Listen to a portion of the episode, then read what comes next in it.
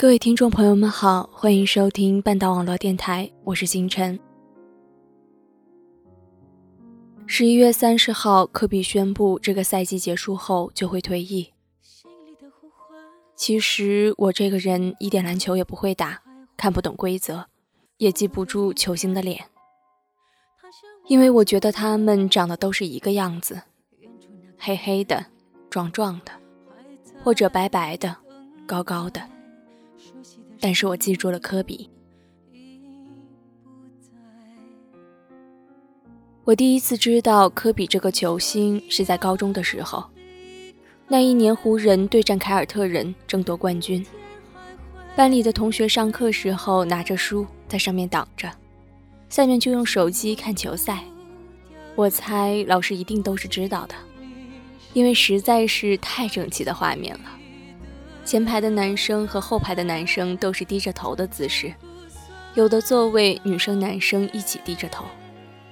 但是他也知道孩子们的心之所系吧，反正一时半会儿耽误不了成绩，也就放任我们去了。那时候的手机还是诺基亚的天下，iPhone 才出第一代，在班里还是当做触屏游戏机来对待，并没有当做一个未来。球赛直播都是文字，连画面也没有，全靠脑补。可是看着科比出手，三分球进了，转身传给奥多姆这样的话，脑子里的画面都是异常清晰的。我记得那时候我的后桌，在莱阿伦出手三分球之后，自言自语一句“不可能进”，我都听见打铁的声音了，那还能老进了？然后我不断刷新，期待下一局直播。两三秒钟后，可惜莱阿伦三分球打铁。现在回忆起来，感觉我们学生时代这么萌蠢傻白甜，也是可爱至极。我一直都不会打篮球，上高中就看着好朋友们在场上玩，我在下面加油，自诩啦啦队队长，掌管好几个班的美女。好朋友和同学每一次有漂亮的进球，我都会津津乐道的说好几天。班级每一次胜利，我都会高兴一个星期。之所以跟着大家一起喜欢科比，是因为那时候本来就不认识几个人，而外面的书店呀、网吧呀、超市啊，铺天盖地的都是科比的海报，耐克还是科比的广告，心里不由自主就生出一股敬佩。感觉这人真牛逼，所以很自然就变成了自来水，跟着班里同学一起为湖人摇旗呐喊。人嘛，跟其他动物一样，都知道追随强者。后来同学就慢慢科普我，科比八十一分啦，左右手换手啦，急停跳投什么的。虽然我还是不懂，但是跟着看了半年球，看各种数据也知道，科比真挺厉害的。那一年，班里的湖人迷和凯尔特人迷打赌，赌全班同学的火锅。虽然我不懂篮球，但我眼见篮球的魅力所在。真真正正的开始喜欢科比这个人，是从大学时候开始的。那个时候我要学英语，贪玩又自大的性格让我非常急切的就想学好，从一点也不会开始学，觉得特别吃力。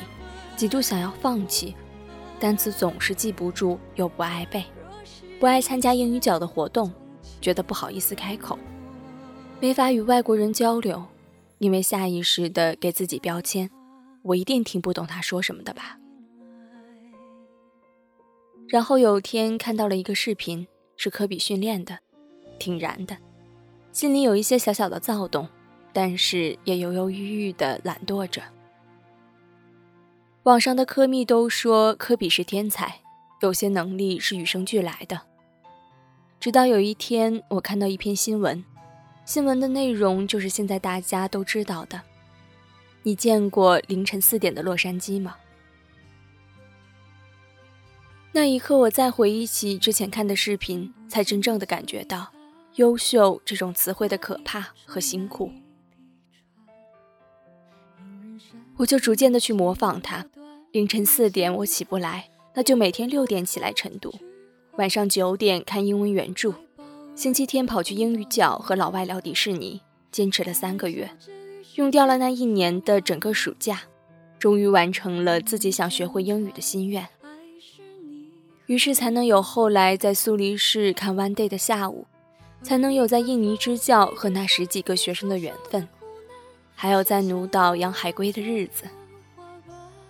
有一次在知乎上看见一个问题：长久以来支撑你努力的原因是什么？我突然就想起了科比说过的一句话：“总是有人要赢的，那为什么不能是我呢？”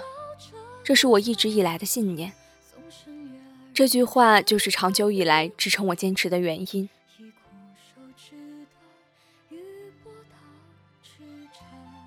这两年，他不停的带伤打球，饱受伤病困扰和英雄迟暮的争议。如今，他宣布将要退役，朋友圈和微博一直都在刷这条新闻。那些光荣和勤奋又一次被大家所见，有些遗憾和失败也开始被大家原谅和反思。虽然我不认识科比，我眼见科比的魅力所在。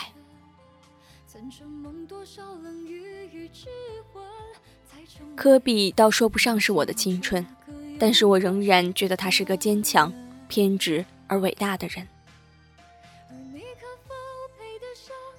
不与科黑辩论，毕竟我不懂篮球。记得之前好多人在 Facebook 下面给我说，科比这个人人品很差，巴拉巴拉巴拉。我不能理解，因为我知道科比个人性格和行为都有很多缺点和不妥。